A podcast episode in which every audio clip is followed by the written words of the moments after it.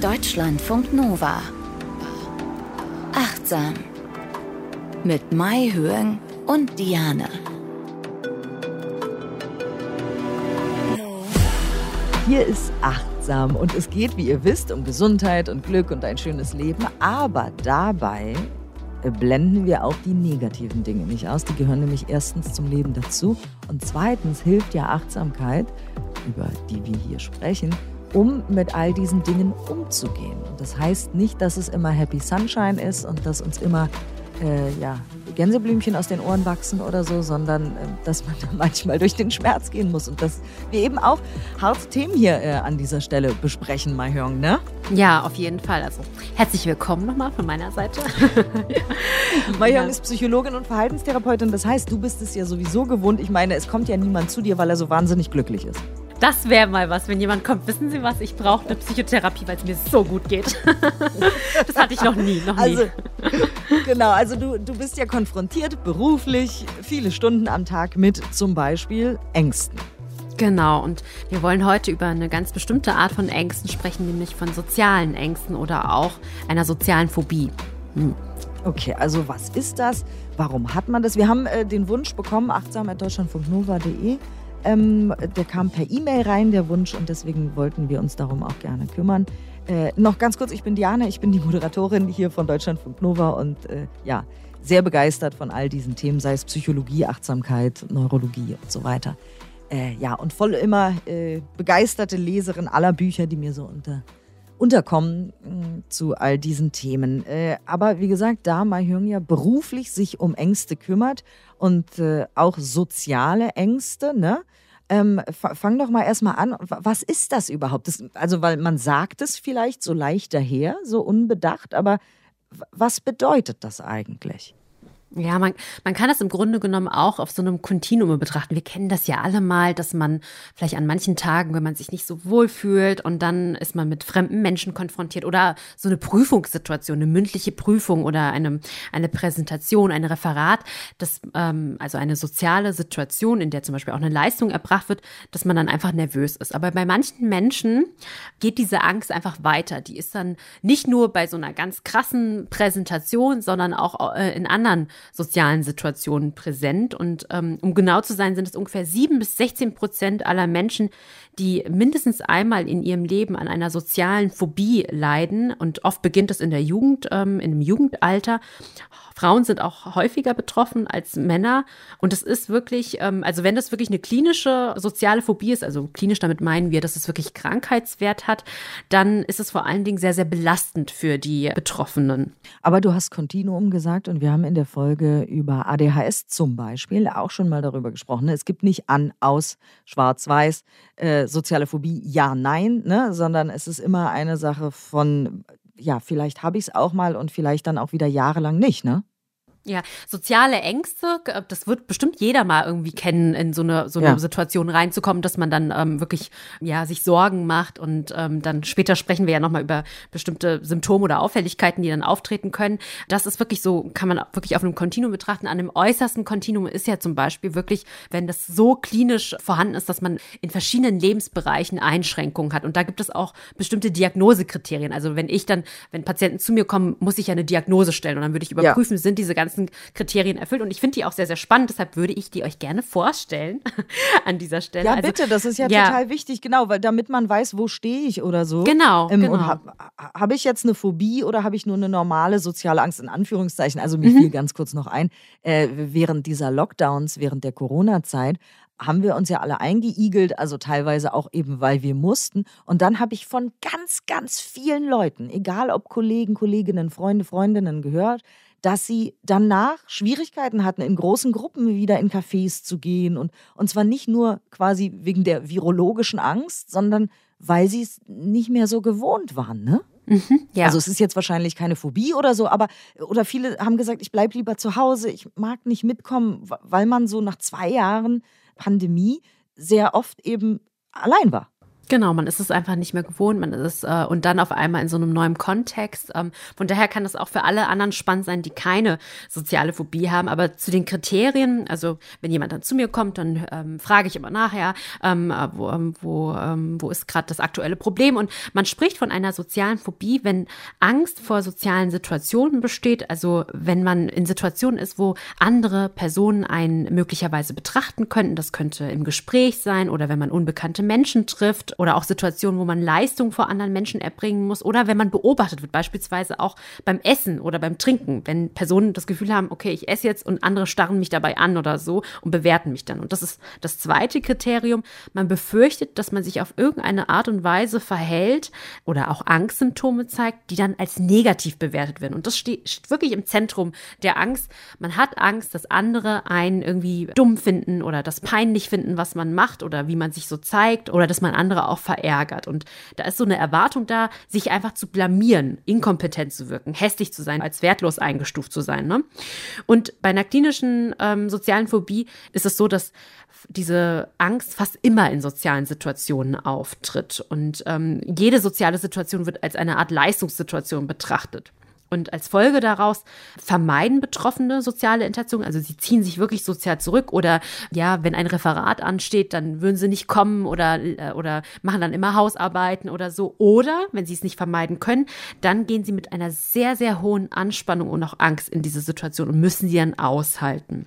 Ah, okay, siehst du. Jetzt könnt ihr euch quasi abgleichen nach dieser Liste, wo stehe ich da auf diesem Kontinuum. Genau, also ja. Wenn jetzt überall 100 Prozent war, uh, ja, sucht euch Hilfe dann, weil man kann soziale Phobie sehr gut behandeln. Also das ist äh, die gute Nachricht daran. Und wichtig bei allen Phobien ist es so, dass die Angst überdimensional ist im Vergleich zu der wirklichen Bedrohung. Weil wenn beispielsweise man jetzt ähm, ja mit Freunden spricht oder irgendwie ja neue Leute kennenlernt, das ist natürlich unangenehm. Aber wenn man dermaßen krass äh, mit Angstsymptomen reagiert, die unverhältnismäßig sind, wo man selbst sagt, irgendwie macht das keinen Sinn, dass ich so stark darauf reagiere, das ist auch ein wichtiges Kriterium. Und man man muss diese ähm, Symptome mindestens sechs Monate schon haben. Das ist auch nochmal wichtig. Und äh, man leidet wirklich. Also entweder im beruflichen Bereich, mhm. weil manche Betroffen, die dadurch, dass sie so viel Angst haben, die werden nicht befördert oder verpassen Karrierechancen oder natürlich auch in der Schule oder im Studium. Ne? Wenn ähm, einfach Leistungssituationen vermieden werden, dann zeigt sich das auch in, der, in den Noten. Ja.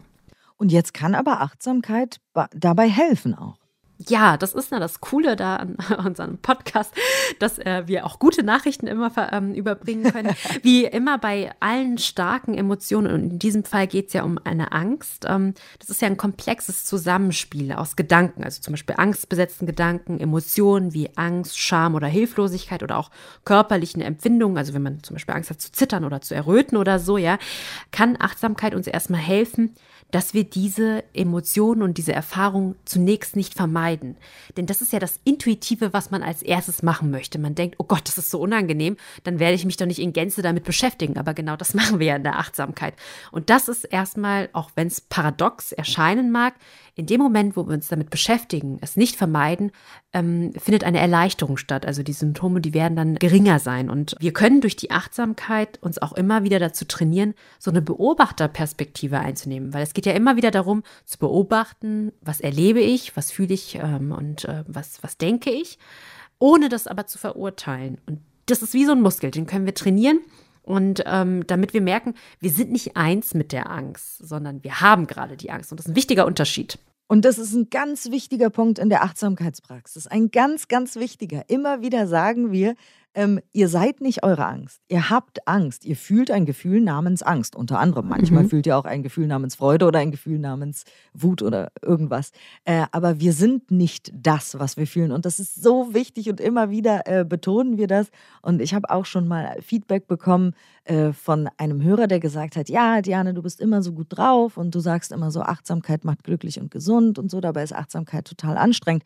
Das habe ich auch nie bestritten. Achtsamkeit ist wahnsinnig anstrengend, weil wenn wir stoppen äh, und aufhören, uns abzulenken mit Shopping oder zu viel essen oder zu viel irgendwelche Sachen glotzen, auf uns einballern lassen, zu viel arbeiten ist auch ne, ne, von Drogen ganz zu schweigen.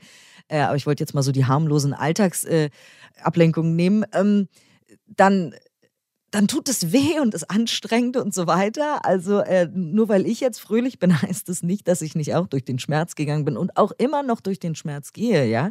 Ähm, also wir sagen immer wieder, wir sind nicht unser Gefühl, wir haben ein Gefühl. Und was du auch immer so schön sagst, Mahjong, ein Gefühl hat einen Anfang und ein Ende. Und das klingt ein bisschen komisch, wenn man es noch nicht so richtig fühlt. Aber ähm, ja, genau. Also wirklich da durchzugehen und zu sagen, ich habe diese Angst, diese Ängste, vielleicht in verschiedenen Situationen und so weiter. Und äh, ich gucke mal und nehme die Beobachterperspektive ein und beschäftige mich mit meiner Angst und gucke die an das ist nicht einfach und das wollte ich nur noch an dieser Stelle ähm, festhalten. Es hat auch nie jemand gesagt, dass das einfach ist. Nee. Also, ähm, warum sind aber diese sozialen Phobien so hartnäckig? Die sind hartnäckig, weil ähm, bestimmte Verarbeitungsprozesse ähm, ähm, einfach anders ablaufen, ähnlich auch wie in anderen ähm, psychischen Erkrankungen. Deshalb ist es total lohnenswert, sich das mal genauer anzugucken. Beispielsweise ist es so, dass ähm, Patientinnen mit einer sozialen Phobie eine sehr, sehr krasse erhöhte Selbstaufmerksamkeit haben. Das heißt, Ständig sind sie damit beschäftigt. Wie sehen sie gerade aus? Wie könnten sie wirken? Was für Gedanken sind gerade da? Und wir haben ja diese schöne Metapher mit der ähm, Aufmerksamkeitslampe. Also da, wo das Licht hinstrahlt, da guckt man halt auch natürlich hin. Ne? Und wenn man die ganze Zeit mit der Aufmerksamkeit bei sich und den negativen Gedanken ist, dementsprechend fühlt man sich natürlich auch. Ja, und dann ist es so ein Teufelskreis, ähm, dass man, weil man die ganze Zeit das nur sieht, denkt man auch, das ist die Realität. Alle anderen bewerten mich so schlecht. Die denken, ich sei ganz unmöglich was mache ich hier? Und das geht manchmal so krass, dass Patientinnen mir schon erzählt haben in sozialen Situationen, dass sie wirklich ganz genau achten, wie ist ihr Kopf zum Beispiel geneigt, könnte das irgendwie doof wirken oder schwach wirken oder so. Und das ist einfach unglaublich anstrengend, ne? wenn man die ganze Zeit ja. nur bei sich ist und bei diesem Negativen. Mhm kräftezehrend, kräfteraubend. Und da haben wir, und äh, da will ich auch immer wieder gerne auf alte Folgen von Achtsam hinweisen, weil wir haben ja über all diese Sachen so oder ähnlich schon gesprochen, weil alles hängt miteinander zusammen. Zum Beispiel haben wir eine Folge gemacht über Selbstliebe. Ne? Mhm. Also vielleicht, wenn ihr euch jetzt da wiederfindet, ist vielleicht diese Folge hilfreich oder auch eine Folge über Flow, weil wenn wir zum Beispiel in einen Flow-Zustand kommen, weil wir etwas machen, was wir wirklich lieben, was uns wirklich wichtig ist im Leben, dann geht der Spot weg von uns.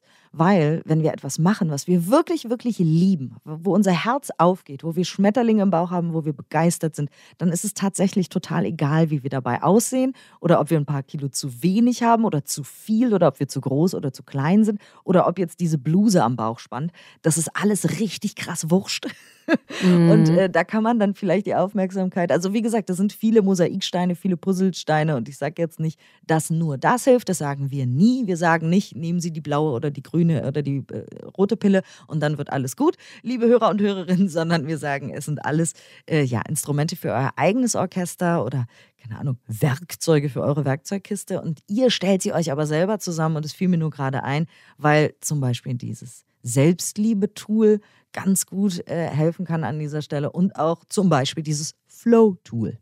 Ja, auf jeden Fall. Und was man, ähm, ich würde auch gerne gern Einblicke geben, was man in der Therapie da machen würde, ist, da würde man tatsächlich ein Aufmerksamkeitstraining machen. Also immer wieder üben, dass diese Lampe flexibler wird und nicht so eingerostet ist, nur auf das Selbst quasi gerichtet ist. Also dann würde man, oder das mache ich mit meinen Patientinnen, dann lenken wir die Aufmerksamkeit auf Geräusche, die draußen sind, welche Vögel zwitschern gerade, ein Auto fährt vorbei oder so. Und dann kann man auch verschiedene Musikstücke hören und dann zwischen den Instrumenten hin und her switchen, weil Aufmerksamkeit wirklich ein Muskel ist. Man kann den trainieren, damit man auch in einer sozialen Situation, da merkt man, oh, meine Aufmerksamkeit war wieder total bei mir, dann lenke ich meine Aufmerksamkeit beispielsweise auf die Augenfarbe meines Gesprächspartners und bin nicht nur bei mir selbst. Und das ist wirklich sehr, sehr effektiv. Es gibt, ähm, äh, man kann auf YouTube gehen, da könnt ihr eingeben, Attention Technique Training und da sind quasi so Audiospuren, wo das genau geübt wird. Also da ist so ein Klangkonzert quasi und in dem ersten, da soll man sich zum Beispiel nur auf ein, auf Wellen irgendwie konzentrieren, die man hört und dann auf den Vogel und es wird einem so richtig eingeblendet und das könnt ihr gerne zu Hause mal üben. Äh, macht auch Spaß und ähm, vor allen Dingen für jene, die unter ähm, sozialen Ängsten leiden. Das ist ja großartig, dass es sowas gibt. Wir können, oh, wir können so viel immer zu Hause trainieren. Das ist so cool. Davon habe ich noch nie gehört von diesem Aufmerksamkeitstraining. Das finde ich ja stark. Ja, ist richtig ähm, cool. Aber wir kommen richtig cool als Trainingseinheit auch zu Hause, weil äh, solche Sachen, ja, vielleicht seid ihr noch nicht so weit, dass ihr sagt, ja, ich brauche jetzt unbedingt einen Therapieplatz. Dann wissen wir leider alle auch, dass es sehr schwer ist, manchmal einen zu kriegen, der dann irgendwie von der Krankenkasse bezahlt wird. Oder man trifft sich mit einem Therapeuten oder einer Therapeutin und die Chemie stimmt nicht so. Also es ist manchmal ein bisschen aufwendig. Ich sage nicht unmöglich, um Gottes Willen, nichts liegt mir ferner. Äh, Probiert es auf jeden Fall, wenn ihr Mhm. jetzt sagt, ich fühle mich angesprochen. Aber auch immer wieder Gleichzeitigkeit von Wahrheiten, aber auch, wir können zu Hause äh, solche Sachen ausprobieren und üben und äh, ja, uns selber beobachten und äh, Zeit mit uns selber verbringen und da in die Intuition gehen und gucken, na, ich glaube, ich brauche so ein Aufmerksamkeitstraining, das mache ich jetzt mal zu Hause. Ähm, aber um nochmal darauf zurückzukommen, woran wir quasi erkennen, bin ich sozialphobisch oder nicht, ist natürlich auch die Metakognition. Also, das bedeutet, wir hören uns selbst beim Denken zu. Genau, also dass wir uns ähm, bewusst werden, es gibt äh, klassische sozialphobische Gedanken und die bestehen immer aus zwei Teilen. Der erste Teil ist, ich werde mich irgendwie inadäquat verhalten oder irgendwelche Symptome zeigen. Klassischerweise ist es irgendwie Erröten, Schwitzen, manchmal auch Stottern oder so.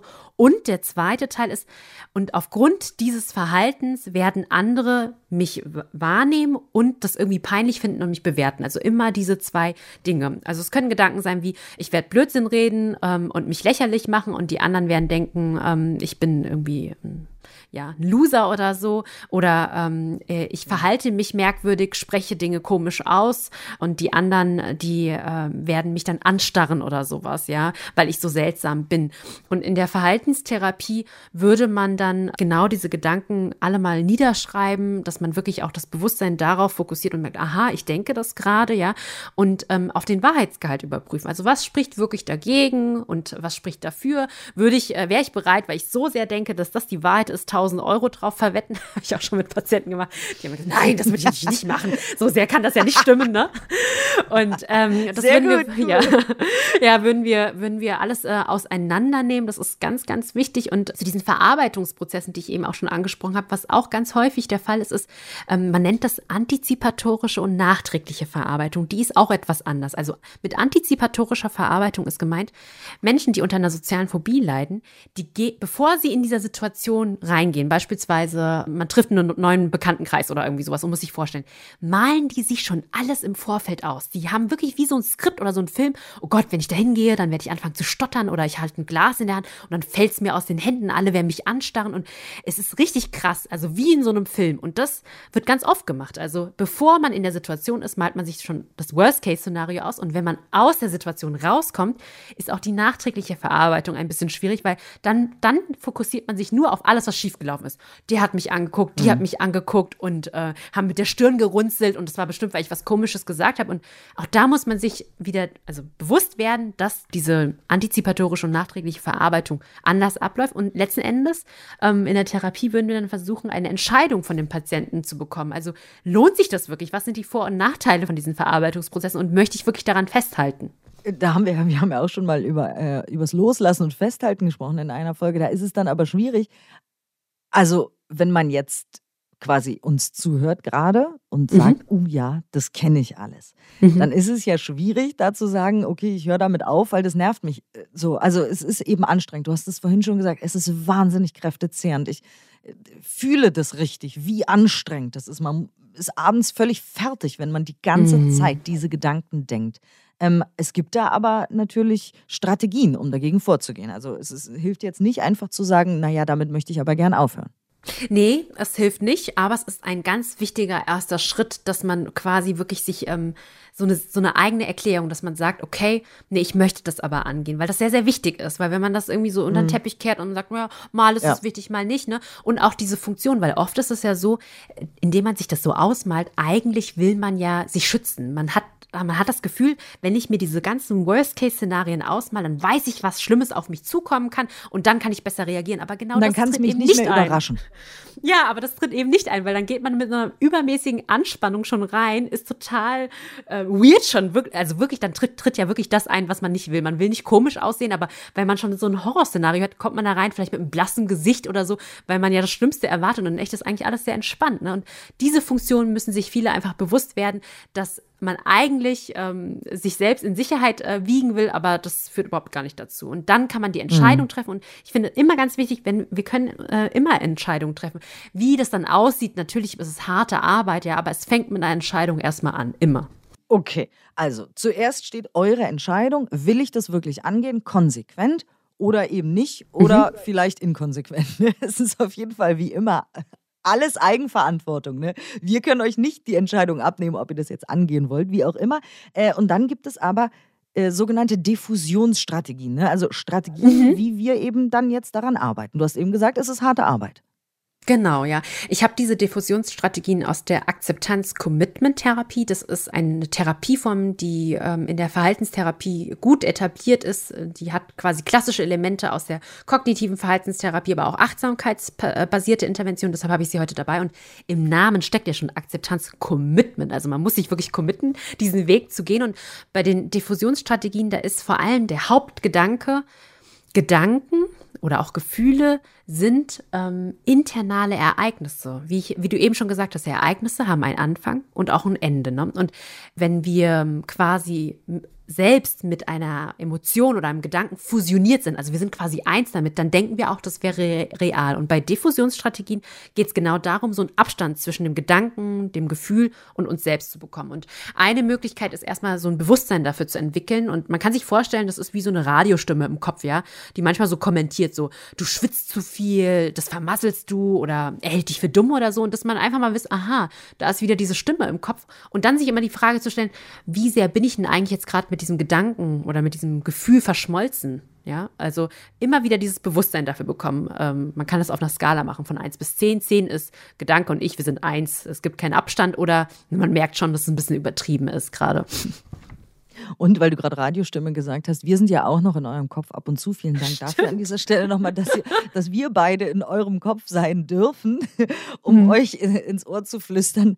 Hier sind noch ein paar Diffusionsstrategien genau. Also, ja. Äh, ja. danke, dass ihr bei uns seid und danke für die Aufmerksamkeit, dass ihr euch auch die Zeit nehmt, äh, eben euch all diesen Themen zu stellen und äh, uns zuhört. Du hast aber noch mehr davon. Ich finde das ja wahnsinnig spannend, solche Strategien, ne? Genau, ja, ich liebe diese Metaphern aus der, aus der Akzeptanz-Commitment-Therapie. Eine Metapher ist beispielsweise, Gedanken als Wasserfall zu sehen. Also man kann sich wirklich vorstellen, man steht gerade unter einem starken Wasserfall, das Wasser prasselt auf die Haare, auf die Haut und durchnässt einen richtig und die Kraft des Wassers drückt einen auch wirklich richtig, nach unten und man ist schon vollständig äh, irgendwie so in dem Wasser eingetaucht, ne?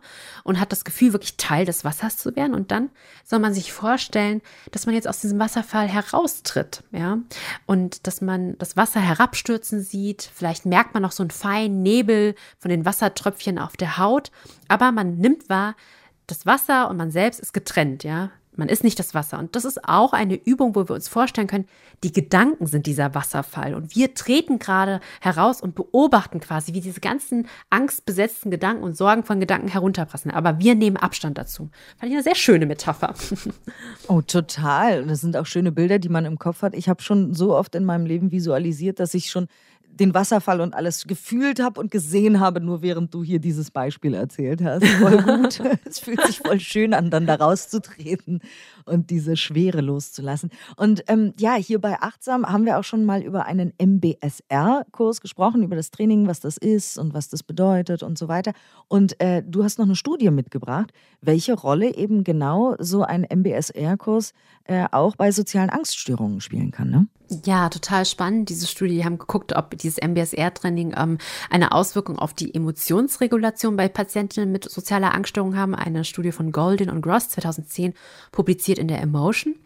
Und äh, da sollten Patientinnen vor und auch nach einem MBSR-Kurs, der dauert acht Wochen lang, das waren 16 Patientinnen, die wurden im MRT untersucht. Also da hat man quasi Gehirnscans gemacht. Und während sie in diesem FMRT oder MRT waren, wurden ihnen negative Selbstüberzeugungen eingeblendet. Beispielsweise Menschen verurteilen mich immer, ich schäme mich, weil ich so schüchtern bin, also richtig harter Tobak irgendwie so gerade für ähm, äh, Patientinnen mit sozialer Phobie. Und dann sollten Sie, während Sie diese Überzeugungen gelesen haben, zwei Arten von Emotionsregulationsstrategien durchführen. Einmal so eine atemzentrierte Aufmerksamkeitsübung, also sich auf den Atem fokussieren, eine klassische Achtsamkeitsübung. Und das andere war so eine Ablenkungsübung. Da sollten sie von 168 einfach runterzählen. Ne? Das wurde gemacht, bevor sie das MBSR-Training gemacht haben und danach. Ja? Und da zeigte sich im Ergebnis, alle, die das MBSR-Training durchgeführt haben, bei denen ähm, sank die Angst- und Depressionssymptomatik, aber nur bei der atemfokussierten Aufmerksamkeitsaufgabe, also als sie in dem MRT waren und dann sich auf ihren Atem fokussieren sollten, da zeigt sich, dass die negativen Emotionen verringert werden könnten. Die Amygdala-Aktivität, also der Bereich in unserem Gehirn, der für Emotionen ähm, zuständig ist, die wurde auch verringert und es wurden jene Gehirnregionen aktiviert, die für diese Aufmerksamkeitsentfaltung zuständig sind. Das heißt, man konnte wirklich sehen, wenn Leute das wirklich schon gelernt haben, Achtsamkeit über acht Wochen lang sehr intensiv und dann sollen sie es einsetzen, gerade bei so schlimmen Gedanken, Selbstzweifelgedanken, dann hilft das auch wirklich und man kann das im Gehirn wirklich auch ähm, nachempfinden. Und da wieder der Hinweis, nicht nur, dass wir nicht unsere Gedanken sind, wir müssen denen auch nicht alles glauben. Mhm. Sehr schön. Ja, wunderbar. Du hast auch noch, noch eine zweite äh, Studie beziehungsweise eine Meta-Analyse zu dem Thema mitgebracht. Genau, eine Meta-Analyse ist ja immer eine Studie, die ganz verschiedene ähm, Untersuchungen zusammenfasst, damit man eine höhere Aussagekraft hat. Und da wurde nochmal insgesamt geguckt, achtsamkeitsbasierte Intervention, dazu gehört beispielsweise auch MBSR, aber auch andere Verfahren, ob das bei sozialer Phobie, ähm, ob das was bringt bringt. Also ne, ähm, unterstützt das Patienten, hilft das ihnen, ist von Liu et al. 2021 in der Psychiatry Research erschienen. Und da wurden insgesamt zehn Studien ähm, zusammengefasst, ähm, sodass man am Ende 861 Probanden hatte, alle mit sozialer Phobie-Diagnose im Alter von 18 bis 59 Jahren. Und da konnte sich zeigen, dass achtsamkeitsbasierte Intervention die Symptome der sozialen Phobie signifikant wirklich verbessert. Und insbesondere wurden depressive Symptome ähm, reduziert, aber auch Achtsamkeit konnte nochmal gest ähm, also gesteigert werden, auch ein das äh, Selbstmitgefühl und man muss aber festhalten, haben auch die Autoren gesagt, dass ähm, die Verhaltenstherapie schon das Mittel der Wahl ist. Also wenn jemand soziale Phobie hatte, sollte er sich ähm, in eine Verhaltenstherapie vor allen Dingen begeben. Das ist besser als nur achtsamkeitsbasierte Verfahren, kann mhm. aber ergänzen, unterstützen. Aber achtsamkeitsbasierte Verfahren, die haben im Follow-up, also in Nachuntersuchungen, auch zwölf Monate danach noch Wirkungen erzielt. Also von daher gute Nachrichten. Verhaltenstherapie ist super, achtsamkeitsbasierte Verfahren dazu als Ergänzung auch super.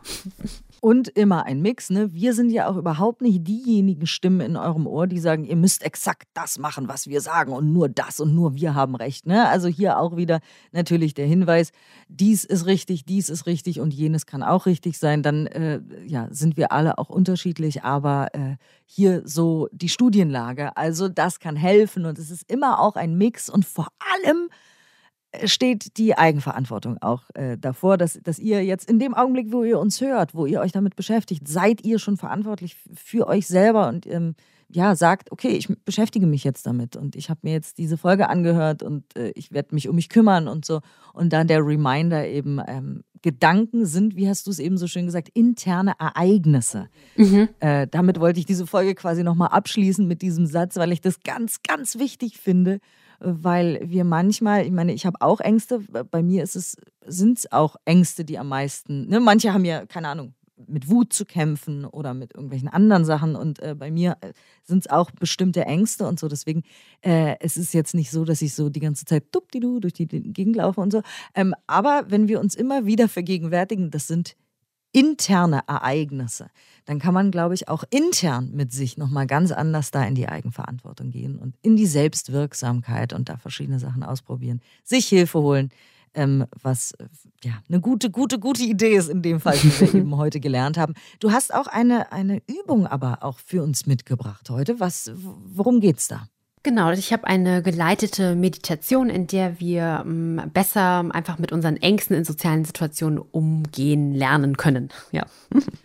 Also, wir haben heute gelernt, ab wann ist es schon eine Phobie, ab wann habe ich vielleicht nur ab und zu mal soziale Ängste, was auch zu einem gewissen Grad normal ist, oder? Mhm. Also, ich meine, auf jeden Fall. Also vor vielen Leuten reden, ich glaube, da wird es jedem so ein bisschen mulmig oder den meisten. Ja, Also ich kann, kann da total mitgehen. Bevor ich einen Vortrag habe von Menschen, bin ich auch immer nervös ähm, und äh, es ist auf jeden Fall normal, Angst zu haben. Aber in dem Moment, wo man sehr darunter leidet und das ist in vielen Lebensbereichen, zeichnet sich das ab oder diese Kriterien, die wir genannt haben, da sollte man sich Hilfe suchen und wirklich nochmal ähm, von mir als auch Verhaltenstherapeutin, man kann das so gut behandeln. Ne? Also wenn ich immer so sehe, wie viele Menschen so jahrelang gelitten haben, ne? Gebt, begebt mhm. euch früh einfach in, ähm, in Therapie, weil je chronischer es ist, desto schwieriger wird es einfach einfach auch. Aber trotzdem noch ähm, meisterbar. Also nicht, dass es hoffnungslos wäre, ist es nicht. Sehr gut, sehr gut, sehr gut. Dann, äh, ja, bin ich gespannt wie immer auf die Übung und äh, wünsche euch ganz viel Freude mit dieser Übung und natürlich wie immer von Herzen alles Gute. Ähm, macht, macht euch ein schönes Leben. Mai Hyung und bitteschön. Dies ist eine geleitete Meditation, die dir dabei helfen soll, mit deinen Ängsten in sozialen Situationen umzugehen. Begebe dich nun in eine bequeme, aufrechte Körperhaltung. Lass die Schultern noch etwas weiter Richtung Boden fließen, um sie etwas weiter zu entspannen. Schließe nun deine Augen oder lass deinen Blick sanft auf einen Punkt im Raum ruhen. Komm nun behutsam in Kontakt mit einer sozialen Situation, in der du Sorgen hattest, wie andere dich wahrnehmen könnten. Wähle für diese Übung eine leichte bis mittelschwere Situation aus.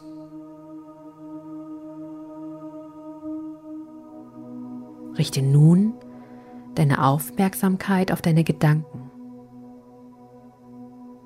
Welche Gedanken gingen dir in diesem Moment durch den Kopf? Vielleicht war da der Gedanke, ich werde etwas Dummes sagen.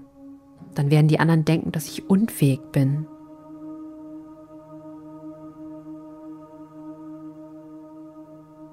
Welche Gefühle waren in diesem Moment präsent? Vielleicht war da Angst, Sorge oder Scham.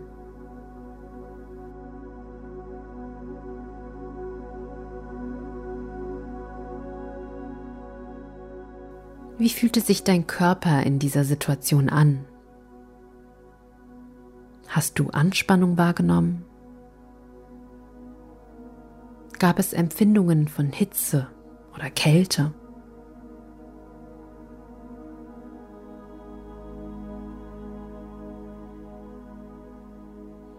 Das war bestimmt ein sehr schwieriger Moment für dich. Erkenne an, wie schwierig solche Momente des Selbstzweifels sind. Du kannst es auch im Alltag sagen. Autsch, das war echt ein schwieriger Moment. Und verbinde dich mit dem Gedanken, dass es ganz vielen anderen Menschen auch so geht. Du bist nicht allein mit deiner Angst vor sozialen Situationen. Stell dir die vielen Menschen vor, die auch darunter leiden.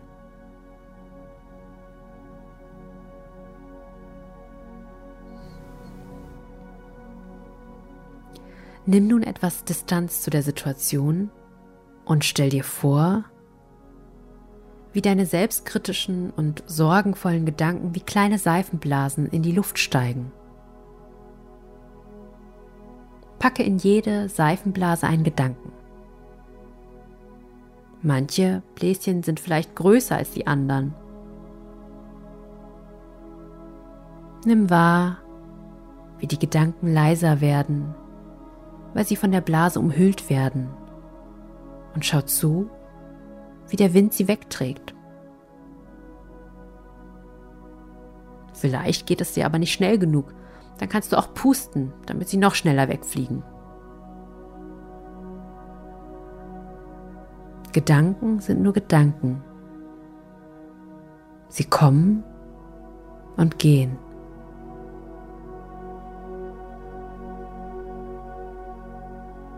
Komm noch einmal in Kontakt mit deiner Atmung. Atme ganz bewusst ein und aus. Atme mit jeder Einatmung Ruhe ein beruhige dich. Und mit jeder Ausatmung lässt du Anspannung und Angst abfließen. Ich wünsche dir viel Freude und Selbstmitgefühl beim Üben.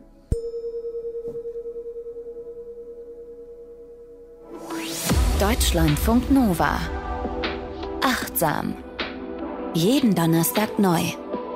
Auf deutschlandfunknova.de und überall, wo es Podcasts gibt. Deine Podcasts.